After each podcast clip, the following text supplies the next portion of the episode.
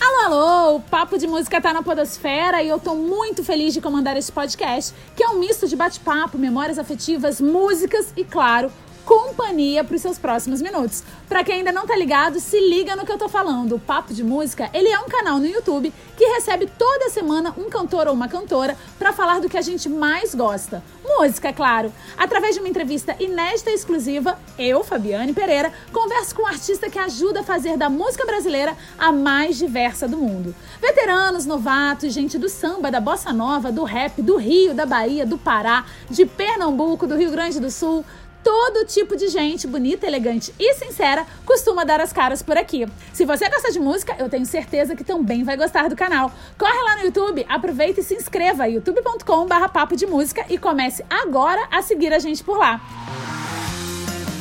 E por aqui, no Mundo da Podosfera, hoje você vai ouvir uma entrevista gravada poucos dias antes do mundo parar. Eu conversei com um dos rappers mais populares do país, o mineirinho Jonga. Com rimas certeiras, ele conquistou uma legião de fãs e antes da pandemia estava rodando o país com a sua poesia lapidada na periferia de Belo Horizonte. Eu tenho certeza que depois que essa loucura toda passar e o mercado da música voltar a fazer shows ao vivo, Jonga vai chegar ainda mais longe. Talento ele tem de sobra. Se prepara porque o podcast Papo de Música desta semana merece toda a atenção. Aumenta o som e me agradece. Papo de Música. Papo de Música. Apresentação, eu, Fabiane Pereira. Promessa cumprida pra galera que segue o canal, porque ele era o mais pedido e eu disse que em 2020 eu entrevistaria. Foi difícil, né? Obrigado, meus fãs, que são todos xiitas loucos por mim. E eu amo vocês por causa disso. Me diz uma coisa, como é que o Gustavo virou Jonga? Eu nasci numa família que gosta muito de música, então todo mundo gosta muito de música, blá blá blá blá blá. Eu funk, amo funk, blá blá blá blá blá blá blá. Aí vi MC Smith, que é um dos meus ídolos do funk, blá blá blá blá blá, cantando uma música do Cazuza, que era Vida Louca Vida. Falei Cazuza é da hora, já conhecia Cazuza, fui reconhecer o Cazuza, reconheci o Cazuza, falei, quero fazer a mesma coisa que esse cara faz. Fiz a mesma coisa que o Cazuza fazia, que era fazer música. Na época eu tava ouvindo muito rap, porque o duelo de MC estava estourado na sexta-feira lá em BH à noite. Fiz é, é, é, bastante poesia para participar do Sarau Vira-Lata, só que todas as poesias saíam no ritmo de rap. Na hora que eu vi o Hot, que é um amigaço meu, tava me chamando para gravar uma música lá no Oculto Beats, no Bar Santo Antônio, lá em BH. Eu fui, o, o, o, o Oculto fez o beat, eu rimei em cima, corpo fechado, minha primeira música 2014, março de 2014. Olha que coincidência. Eu sempre lanço meus discos em março, minha primeira música é de março de 2014, se eu não me engano. Aí lancei e eu não, até um dia antes de eu lançar é, essa música eu não sabia qual que seria meu nome artístico.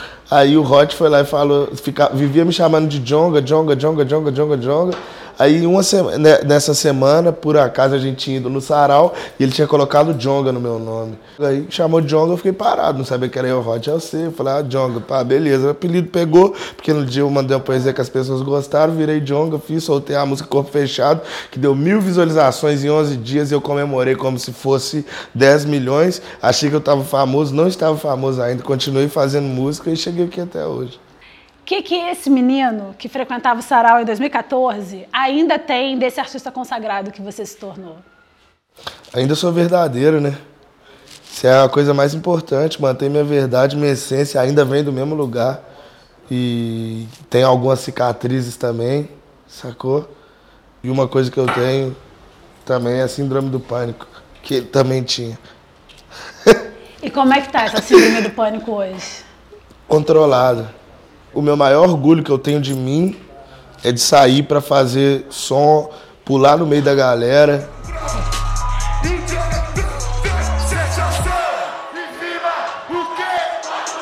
Foi uma parada que, quando fiz meus 18 anos, do nada eu comecei a ter essa crise de ansiedade, essa síndrome do pânico, eu não conseguia fazer nada.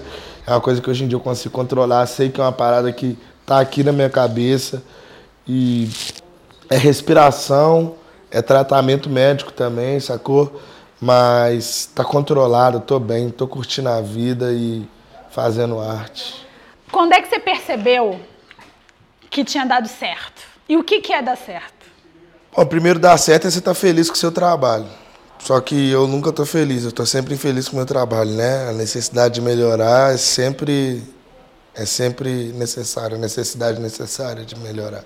Então, nunca deu certo, sacou? Mas dar certo no sentido do que, que a galera tá querendo, tá esperando, é, é fazer sucesso, é ter uma visualização e mais do que isso também é tocar o coração das pessoas, sacou? Então, nesse sentido, eu percebi quando uma vez eu fui fazer um show em Salvador, foi a convite do Baca, inclusive, que foi um show dele. Cheguei lá, tipo, tô aqui fazer um show tal, tal. De boa, né? Tipo, fazer uma participação, até meio, meio sem graça, né? Primeira vez que eu fui fazer um show fora de BH, assim. De BH não, de. Não, já tinha feito em Pernambuco, mas. Assim, primeira vez que depois que eu fiquei mais conhecido, eu fui fazer um show, tá ligado? Enfim, é isso. Na hora que eu cheguei, velho, a galera, tipo, ficou louca, ficou empolvorosa, sacou? Tipo, tinha umas 800 pessoas na festa, todo mundo. Eu tirei foto com os 800, tá ligado? E eu fiquei no meio da galera, eu não tinha essa noção, sabe? camarim, tá ligado? Fiquei no meio da galera. Não tinha muito essa coisa, foda-se. Dormi lá no colo uma amiga minha lá, coisa, tipo, uma coisa meio, tipo, eu tava ali, eu achava que eu era uma pessoa normal, curtindo, ia cantar uma música no show do meu parceiro. Na hora que eu comecei a cantar, velho, e a galera começou a bater cabeça, ficar doida, eu falei, caralho, as pessoas me conhecem.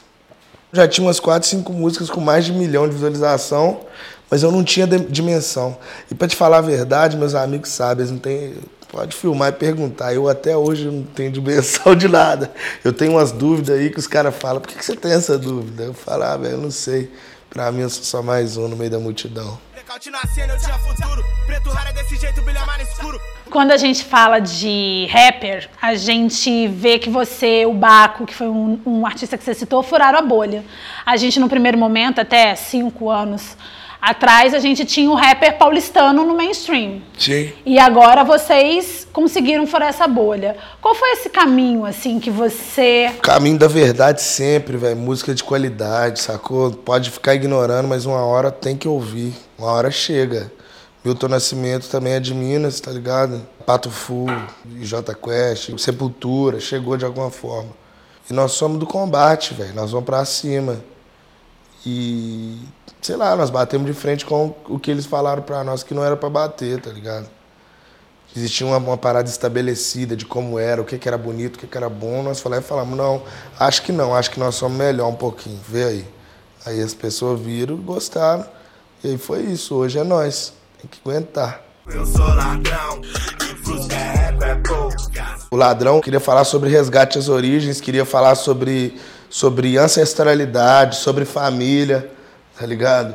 E mostrar assim, o que, que é ser um, um, um, ladrão na minha concepção, sem ser esse ladrão no sentido negativo que a mídia sempre coloca. Eu queria colocar um preto relacionado à palavra ladrão, sem. Tá, é, sem um cara tá falando assim que eu tô, tipo. É, fazendo algo errado, digamos assim, sacou? Estou fazendo uma coisa que, que, que, que, faz diferença na vida das pessoas. E foi louco, porque, pô, lá na Globo, no horário de almoço, lá, os caras falando lá no G1, lá, pô, do disco Ladrão, e tendo que falar a palavra ladrão relacionada a um cara preto e não tava falando que esse cara tava fazendo alguma coisa errada, tava atrás das grades. Eu acho que o Jonga, esse Jonga ladrão, vai roubar o coração de muita gente por aí.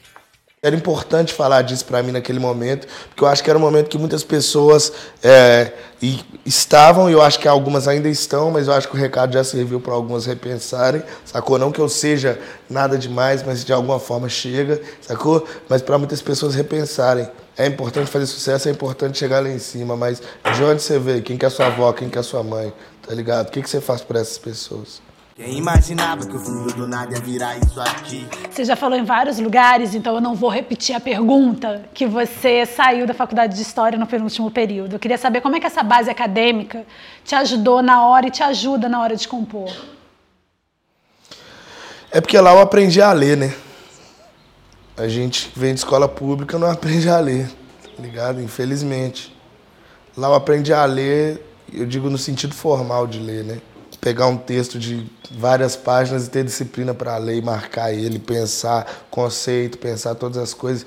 Eu cheguei lá, eu vi os caras que era boy de escola particular, os caras na primeira aula já estavam debatendo o Hegel, o Kant com os professores, eu nem sabia quem era. Nem existia aula de filosofia na nossa escola. Você chega lá, véio, você tem que correr dobrado para chegar no nível dos caras, conseguir fazer uma boa prova. E a outra grande contribuição que por não ser na minha cidade, ser outra cidade, ser Mariana, e ter pessoas de todos os lugares, eu conheci muita gente da hora, muita gente da hora, muita gente que me inspirou, muita gente que me incentivou a fazer arte, inclusive. Quem que te inspirava e como é que você aprendeu a rimar? Quem te ensinou a rimar?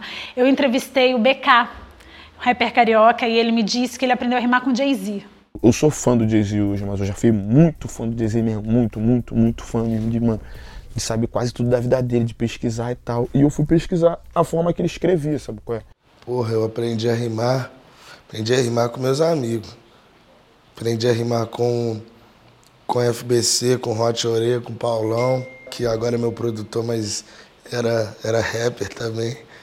Mas minha maior inspiração no quesito rima sempre foi o Brau. Continua sendo, né?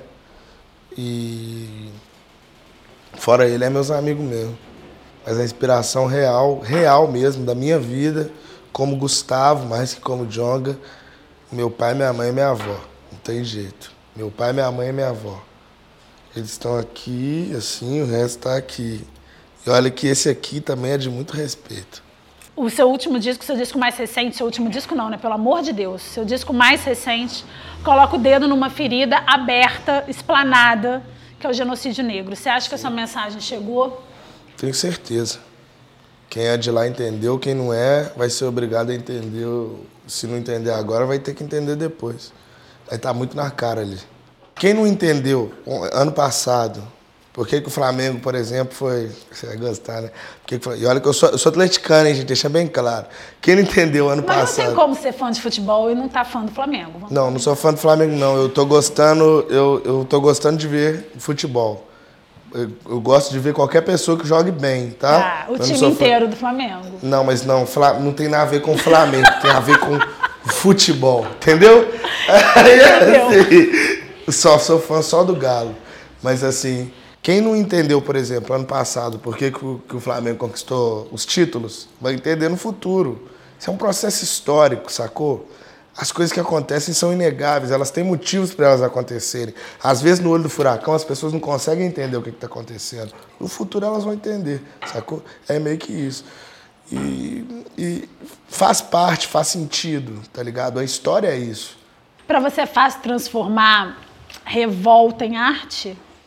É, não sei se é fácil, não sei se é difícil. Acontece. Um salve pra quem não desacreditou. Só guerreiro de fé, vida louca. Palhinha!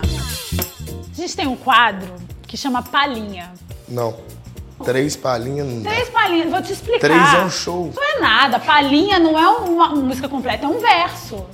Uma palhinha. Mas um verso no sentido clássico da palavra? Sentido ou... clássico da palavra. Então é só uma linha. É, tipo, eu quero as fotos de um amor tranquilo com sabor de fruta isso mordida. Já, mas ponto. isso aí já, é, já acho que já é uma estrofe quase. Tá bom, uma estrofe. Diogo, não me confunde. uma palhinha, já que você é fã de Cazuza, da música do Cazuza que tu mais gosta. Que eu mais gosto? Porra, é. Sem vergonha.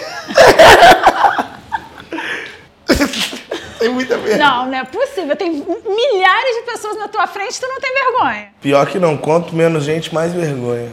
Porque milhares de pessoas estão prestando. É, parece que quanto tem menos gente, está cada um prestando atenção especificamente. Em, sabe, assim.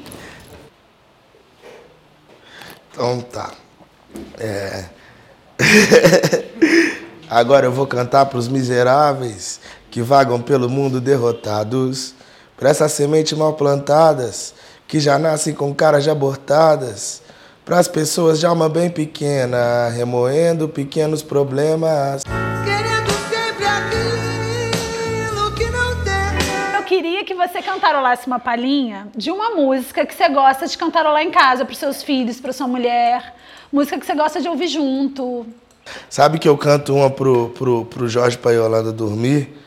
Que eu cantava pro Jorge quando ele era criança e funcionava, e agora eu canto pra Yolanda e funciona. Que é assim, ó. Meu limão, meu limoeiro, meu, meu pé de jacarandá, uma vez esquindolele, outra vez esquindolala. Lá, lá, lá, lá, lá, lá, sempre dá certo. Meu limão.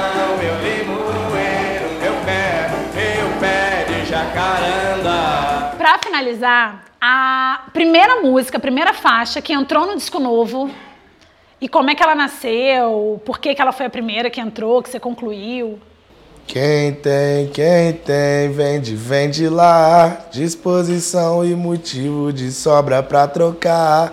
Carrego a peça e a bandeira pra vida melhorar. Se é eu vou portar, eu vou portar. Quem tem, quem tem, vende, vende lá.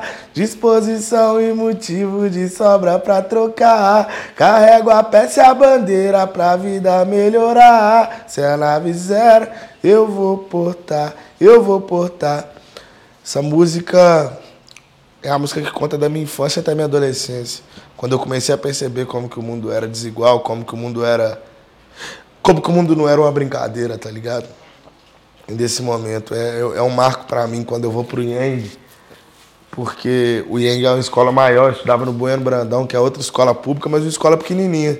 E quando eu chego lá, eu me deparo com várias realidades que fazem eu olhar para a realidade que eu vivia no meu bairro, com os meus amigos e pá. E dali que eu, que eu começo a, a entender como que as coisas são desigual, como tem, tem gente que manda e tem gente que obedece no mundo, tá ligado? E como tem gente que peita, e como tem gente que faz os corre de outras formas para ter as coisas que, que, que alguns têm. E foi realmente um processo importante para eu entender o que eu já vivia na rua, foi realmente um processo importante para eu entender que, sei lá, com 10 anos eu tomei minha primeira batida, velho. Eu era, eu era alto já, mas assim, eu não esqueço. O cara pondo um revólver na minha cabeça, mandando eu encostar, eu, tipo, novinho, falando, caralho, por que esse cara faz isso comigo? Só que eu não entendia, tipo, é isso aí, Fraga. Quando eu cheguei lá, eu comecei a entender muita coisa. Então, lá é um, é um marco para mim. Essa música conta um pouco dessa história. Jonga, muito obrigada. Mesmo, viu? Tempos de coronavírus, muito obrigada. Eu não ligo, não. Mentira, ligo sim. se ela estiver doente. Ah, de verdade, que o seu som chegue em todos os lugares que ele precisa chegar, porque a sua mensagem é muito importante. De verdade. Obrigado, de verdade. Fogo nos racistas. Sempre. Nos fascistas, é na porra toda. Agora vamos cumprimentar do jeito tá. certo que é